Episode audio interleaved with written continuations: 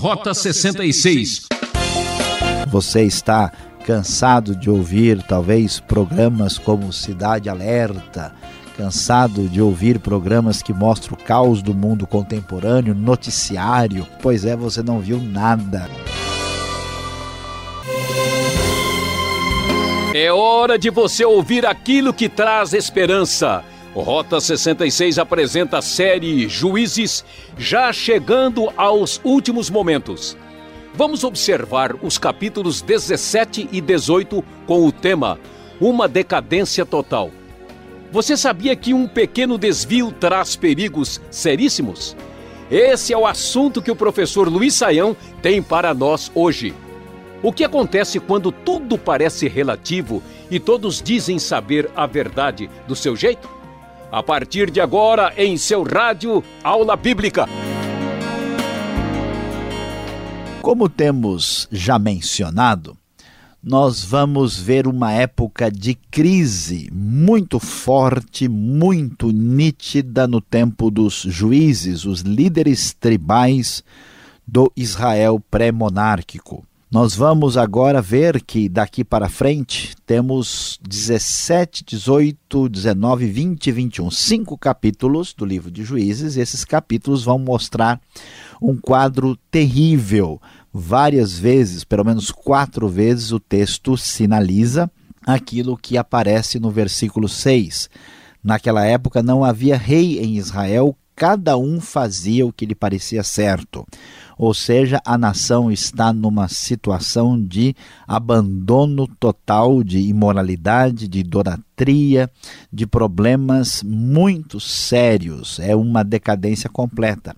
Esses capítulos não estão em ordem cronológica, eles falam dos grandes problemas e até do cúmulo do absurdo de certas coisas inimagináveis dentro do povo de Deus. E vamos então observar o que temos aqui, é, especialmente hoje no capítulo 17 e 18. Ah, o capítulo 17 faz referência aos ídolos de Mica. A história de Mica mostra para nós como Israel acabou ah, se deixando levar pelas práticas religiosas dos cananeus em grande parte, Israel adotou isso. Mica construiu uma espécie de altar uh, particular uh, dele e que foi feito com prata roubada e também fez um manto sacerdotal e vários ídolos. Uh, ele acabou fazendo com que eh, seu filho fosse sacerdote até que fosse é, conseguido aí um levita de Belém para ocupar tal posição. Tudo indica que Mica acreditava de uma maneira muito estranha que ele teria ah, o favor de Deus só porque tinha uma espécie de ah, santuário ah, dele mesmo e também um sacerdote, o que vamos ver aí na, na sequência no capítulo 17.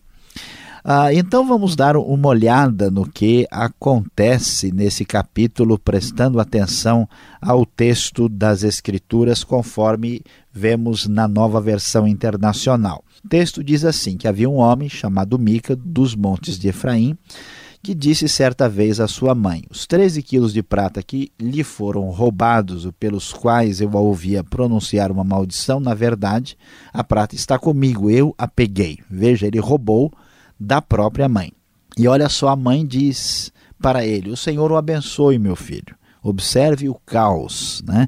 Você está cansado de ouvir talvez programas como Cidade Alerta, cansado de ouvir programas que mostram o caos do mundo contemporâneo, noticiário, talvez das seis às nove da noite, pois é, você não viu nada. Os juízes mostra que o nosso mundo contemporâneo não é tão novidade como se imagina. E o texto prossegue na nova versão internacional, dizendo: Quando ele devolveu os 13 quilos de prata à mãe, ela disse: Consagro solenemente a minha prata ao Senhor, para que o meu filho faça uma imagem esculpida e um ídolo de metal. Eu a devolvo a você. Mas ele devolveu a prata à sua mãe e ela separou 2 quilos e 400 gramas e os deu a Mourives, que deles fez a imagem e o ídolo. E esses foram postos na casa de Mica.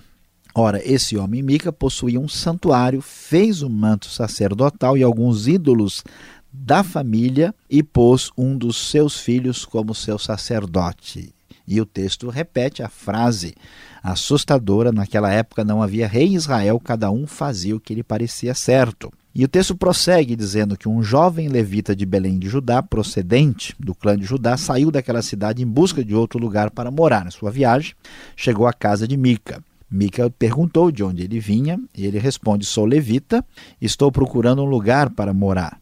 Ele vinha de Judá. Fique comigo, disse-lhe Mica, seja meu pai e sacerdote. Eu lhe darei 120 gramas de prata por ano, roupas e comida. O jovem levita concordou em ficar com Mica e tornou-se como um dos seus filhos. Mica acolheu o levita e o jovem se tornou seu sacerdote ficou morando em sua casa. E Mica disse: Agora sei que o Senhor me tratará com bondade, pois esse levita se tornou meu sacerdote. Observe a confusão religiosa geral total quando vemos o caso de Mica, que mistura idolatria com culto ao Senhor, imagina que pode fazer do seu filho sacerdote, depois o substitui por um levita e acredita que Deus de alguma forma vai estar com ele, vai abençoá-lo. Israel se tornou um lugar, um contexto espiritual problemático demais, conforme podemos observar. Chegando no capítulo 18, eu aconselho você a tomar um copo d'água aí, talvez acalmar um pouco os nervos e olhar um pouco aí para uh, para cima e dar uma descansada, porque olha, coisas terríveis. Nós temos previsão de pancadas, de chuvas e trovoadas no decorrer do período aqui no texto bíblico. Veja capítulo 18, as coisas vão piorar. O que, que acontece? O texto começa nos dizendo o seguinte: naquela época não havia rei em Israel e a tribo de Dan estava procurando um local onde estabelecer-se, pois ainda não tinha recebido herança entre as tribos de Israel. Então enviaram cinco guerreiros de Zorá e de Estaol para espionarem a terra e explorá-la. Esses homens representavam todos os clãs da tribo. Disseram-lhes: Vão, explorem a terra. Os homens chegaram aos montes de Efraim e foram à casa de Mica, onde passaram a noite. Quando estavam perto da casa de Mica, reconheceram a voz do jovem levita, aproximaram-se e lhe perguntaram: Quem o trouxe para cá? Que você está fazendo neste lugar, por que você está aqui. Então, a conversa prossegue, o jovem conta o que Mica havia feito por ele e diz: Ele me contratou, eu sou seu sacerdote. E eles lhe pediram: Pergunte a Deus se a nossa viagem será bem sucedida. Ele responde que sim, vão em paz, a viagem de vocês tem a aprovação do Senhor. Os cinco homens partiram e chegaram a Laís, onde viram que o povo vivia em segurança, como os sidônios, despreocupado e tranquilo, e gozava prosperidade, pois a sua terra não lhe deixava faltar nada. Viram também que o povo vivia longe dos sidônios e não tinham relações com nenhum outro povo. Quando voltaram a Zorá e Estaol, seus irmãos lhe perguntaram o que descobriram, e eles então tomam a decisão de atacar aquela terra. Vamos tentar entender o que, é que está acontecendo aqui. Uh, o que o texto vai nos mostrar é que os danitas, o povo da tribo de Dan, manda esses espias para tentar aí ter um espaço de terra, porque aí vem a grande questão, como é que eles estão procurando terra? Será que eles não receberam? O texto não mostra, por exemplo, lá em Josué 19, não fala da herança da tribo de Dan? Sim, eles receberam, mas não conseguiram vencer os amorreus. Portanto, eles estão numa situação de dificuldade tentando resolver seu problema de terra e de espaço. Então eles vão para esse caminho passando por Laís e descobrem lá ah, que Mica tem ali aquele santuário e o seu sacerdote, o levita, conforme nós vimos no capítulo 17. Posteriormente, os danitas então voltam, como nós vamos ver né, mais adiante no texto, a partir do verso 13, com 600 homens e roubam esses ídolos aqui que pertencem a Mica, que são considerados ídolos que podem fazer alguma coisa. Ah, o levita, que se havia se tornado sacerdote, acredita que, inclusive, a sua situação vai melhorar, porque agora ele não pertence apenas a um santuário municipal, de uma pequena localidade, de um simples homem. Não, eu vou servir a uma tribo inteira. Os danitas, então, eh, levam o levita com eles para Laís, onde eles, então, conquistam a cidade e dão o nome de Dan, conforme nós podemos ah, comprovar. Veja versículo 14 em diante, nós lemos de acordo com o texto da nova versão internacional da Bíblia. Os cinco homens que haviam espionado a terra de Laís disseram a seus irmãos: Vocês sabiam que numa dessas casas há um manto sacerdotal, ídolos da família, uma imagem esculpida e um ídolo de metal? Agora vocês sabem o que deve fazer. Então eles se aproximaram e foram à casa do jovem levita, a casa de Mique, o saudaram. Os 600 homens de Dan, armados pra, para a guerra, ficaram junto à porta. Os cinco homens que haviam espionado a terra entraram e apanharam a imagem, o manto sacerdotal, os ídolos da família e o ídolo de metal, enquanto o sacerdote e os 600 homens armados permaneciam à porta. Quando os homens entraram na casa de Mica e apanharam a imagem, o manto, os ídolos da família, tudo, o mais, sacerdote lhes perguntou o que estão fazendo. Eles lhe responderam: Silêncio, não diga nada, venha conosco e seja nosso pai sacerdote. Não será melhor para você servir como sacerdote uma tribo e um clã de Israel do que apenas uma a família de um homem? Então o sacerdote se alegrou, apanhou o manto sacerdotal, os ídolos da família, a imagem esculpida e se juntou à tropa. Pondo seus filhos, seus animais e os seus bens na frente deles, partiram de volta. Quando já estavam a certa distância da casa, os homens que moravam perto de Mica foram convocados e alcançaram os homens de Dan. Como vinham gritando, estes se voltaram e perguntaram a Mica qual é o seu problema, por que convocou os seus homens para lutar. Ele respondeu: Vocês estão levando embora os deuses que fiz e o meu sacerdote que me sobrou. Como é que ainda podem me perguntar qual é o seu problema? Os homens de Dan respondem: Não discuta conosco, senão alguns homens de temperamento violento o atacarão e você e a sua família perderão a vida. Veja que coisa assustadora. Os homens de Dan então prosseguem pelo caminho, vão adiante, vendo que eram fortes demais para eles. Mica virou-se e voltou para casa. Os homens de Dan levaram então tudo e foram para Laís e mataram todos ao fio da espada e queimaram a cidade. Não houve quem se livrasse, diz o texto sagrado. Eles reconstruíram a cidade, se estabeleceram nela, deram à cidade o nome de Dan, e eles levantaram para si o ídolo, e Jonatas, filho de Gerso, neto de Moisés, e os seus filhos foram sacerdotes da tribo de Dan, até que o povo foi para o exílio, diz o texto. Ficaram com o ídolo feito por Mica durante todo o tempo em que o santuário de Deus esteve em Siló. Veja que circunstância tremenda, assustadora. O texto faz questão de dizer que esse levita era um descendente direto de Moisés para ressaltar o nível de decadência que o povo tinha chegado.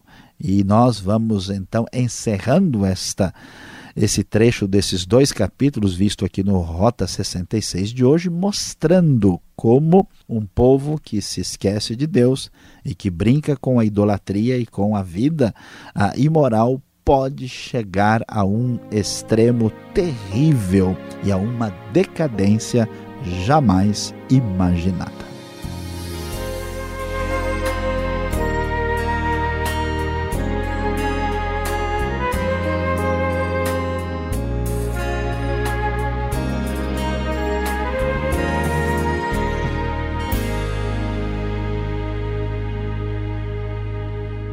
Esse é o Rota 66, o caminho para entender o ensino teológico dos 66 livros da Bíblia.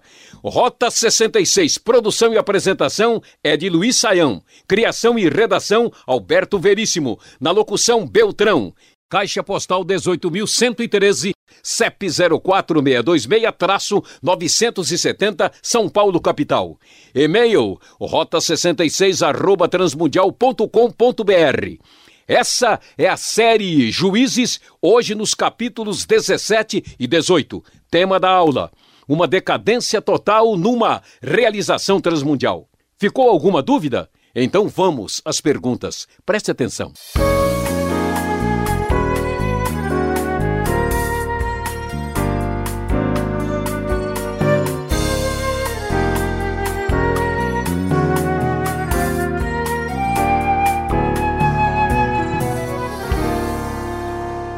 Agora você vem comigo com as perguntas ao professor Luiz Saião. Você que está acompanhando esse estudo em Juízes 17 e 18, achou uma história um pouco pesada, estranha. Eu me senti, professor, como se fosse na Idade da Pedra, né? Homens da Caverna, um negócio assim muito bárbaro. Essa época de Juízes não foi um, um período assim, um tempo ah, onde tudo era meio relativo, cada um fazia do seu jeito, não é? Cada um fazia a sua verdade, as suas leis, não é? Parece os dias de hoje, né? Pastor Alberto, olha, é verdade. O que, que o texto está mostrando, inclusive, é uma sinalização clara que juízes, no mínimo, foi uh, elaborado e redigido na época da monarquia. E o texto está querendo mostrar como a situação era um caos. E é verdade, não existe mais respeito à lei de Deus as pessoas fazem o que bem entendem, estão dominados aí pela influência cananita. De fato, tudo aqui caminha na direção de uma abordagem é, relativista da realidade. Vimos que isso traz um caos tremendo para a sociedade, problemático como em muitos contextos de hoje também. Você tem toda a razão, isso é um problema sério e que aparece nesses capítulos de maneira muito nítida aqui no final de Juízes. O Mica, que aparece aqui fazendo esse estrago todo, qual foi o grande erro dele? Ele sai consagrando gente para sacerdote, ele sai aí nomeando gente para fazer o serviço religioso a seu bel prazer. Com que autoridade? Como ele pode fazer isso? Pois é, esse é o grande problema que nós vamos encontrar. Tem uma discussão aqui né, em Josué, Juízes, mesmo em Deuteronômio, que está preocupado com a unidade do povo, né, com o santuário central, que desemboca depois na, na importância do Templo de Jerusalém. E aí as coisas têm que ser feitas todas de maneira correta, direitinho. O que a gente percebe aqui é que o povo está tão dividido, há uma influência pagã tão grande que ninguém mais se importa com isso. Então Mica ele escolhe o filho para ser sacerdote, depois aparece alguém mais interessante no pedaço e ele vai e pega lá o levita. O levita, por sua vez, apareceu oportunidade mais interessante aí de ser promovido. Vamos crescer, o negócio é subir para um posto cada vez mais alto, é quase que uma egolatria aqui, né? E ele quer ser então sacerdote da tribo de Dan. Então, assim, apareceu alguma oportunidade de, de subir aí, ascender às alturas religiosas, é o que interessa. E é um caos completo. O texto está mostrando aí essa confusão. De certa forma, hoje em dia nós corremos grande parte desse risco também quando se despreza a autoridade, quando se despreza a, relação com a comunidade cristã e pessoas acabam uh, se enxergando na posição de autoridade sem tê-la, sem qualquer orientação bíblica. Então, esse caos de juízes, de certa forma, se vê no mundo religioso também, quando pessoas aí uh, chamam a autoridade para si de maneira indevida. Tá certo. Olhando aqui o capítulo 18, lá no verso 30, Vamos ver se a gente consegue afinar os ponteiros nas nossas traduções aqui. O verso 30 diz assim: Os filhos de Dan levantaram para si aquela imagem de escultura e Jonatas, filho de Gerson, o filho de Manassés. E você, na sua exposição, falou do de Moisés. Qual vai ser o certo aqui? Pois é, a, o, a questão é que existe uma variação de manuscritos hebraicos. Alguns manuscritos trazem Manassés e outros trazem Moisés. E o trabalho feito pela nova versão internacional deve ser seguido aqui, por quê? Porque a ideia é que este homem é levita, né? e ele então está relacionado com a descendência que envolve Moisés e Arão. E aí fala também que ele é filho de Gerson, que é uh, descendente direto de Moisés. Manassés não cabe aí. Então a avaliação uh, dos estudiosos entende que Moisés é a tradução adequada. Inclusive o texto faz isso de maneira bem intencional, né, de mostrar uh, que a corrupção chegou ao ponto que o sujeito envolvido nessa bagunça é descendente de Moisés. Tá certo. Nesse mesmo versículo, no verso 30 aqui, diz até o dia do cativeiro do povo. Estou aqui 18:30. Que cativeiro, que exílio é esse que aparece é, nesse versículo aqui? Pois é, é, alguns estudiosos que a gente pode chamar mais conservadores, eles entendem que esse exílio envolve alguma coisa ligada com os próprios filisteus, uma espécie de eh, deportação pequena ocorrido nessa época. No entanto, parece que faz mais sentido entender que isso é posterior, até porque a redação desses capítulos se imagina que sejam da monarquia ou quem sabe até um pouco mais tarde. Pode ser uma referência ao exílio que acontece no período dos assírios ou para alguns até na época dos babilônios. Parece que a, a referência né, é, pode se referir é, a isso aí, mas é uma questão ah, em aberto. Né? Um argumento favorável, aí é uma posição não muito demorada, que o texto diz que os filhos né, são sacerdotes até que o povo foi para o exílio. Difícil de detectar historicamente e é uma questão que permanece em aberto.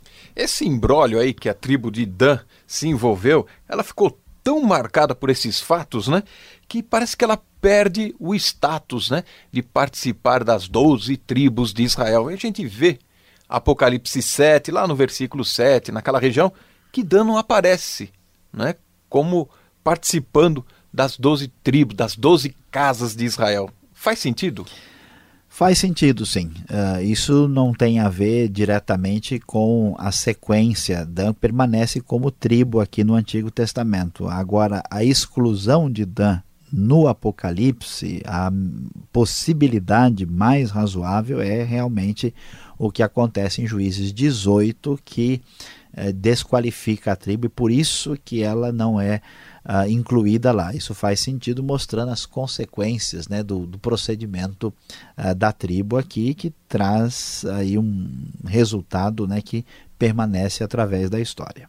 Tá certo, a nossa aula está terminando, as perguntas acabaram aqui, mas ainda a gente tem um tempinho com você aí, uma palavra final do pastor Luiz Saião.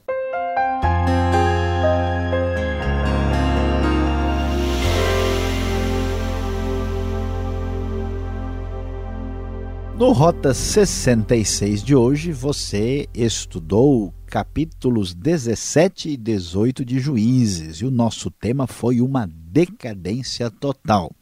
Talvez você ainda está aí se recuperando da história dos ídolos de Mica e da confusão e da batalha da tribo de Dan que tomou a cidade de Laís e também partiu para a idolatria. Qual é a grande lição qual é a grande questão importante que merece ser considerada aqui nesses capítulos. Observe bem, o que nós vamos aprender aqui, levando em conta tudo aquilo que já vimos em Josué, em Juízes em outros textos, é que um pequeno desvio traz problemas seríssimos. Muitas vezes nós desprezamos as lições da história. Um dos grandes benefícios de ler a Bíblia é a tentar descobrir como não cometer erros graves e sérios na vida que já foram cometidos no passado. Quando Deus disse, olha, o envolvimento com os cananeus é coisa séria, grave, vocês não podem se envolver com esse paganismo, olha, vocês, esse povo precisa ser disciplinado e receber o juízo sobre eles. O povo de Israel não achou que isso era tão sério. Agora vejam que situação eles estão decadência total, povo totalmente dividido, idolatria e coisas mais horríveis virão. Preste atenção na sua vida, meu querido ouvinte, pois um pequeno desvio traz problemas seríssimos. É, você já sabe, fim de mais um Rota 66 de hoje. Voltaremos nesta sintonia e horário como sempre. E não perca o último estudo de juízes, com trabalhos técnicos de Paulo Batista e o Beltrão. Em nome de toda a equipe, agradeço a sua atenção. E acesse o site transmundial.com.br. E aquele abraço.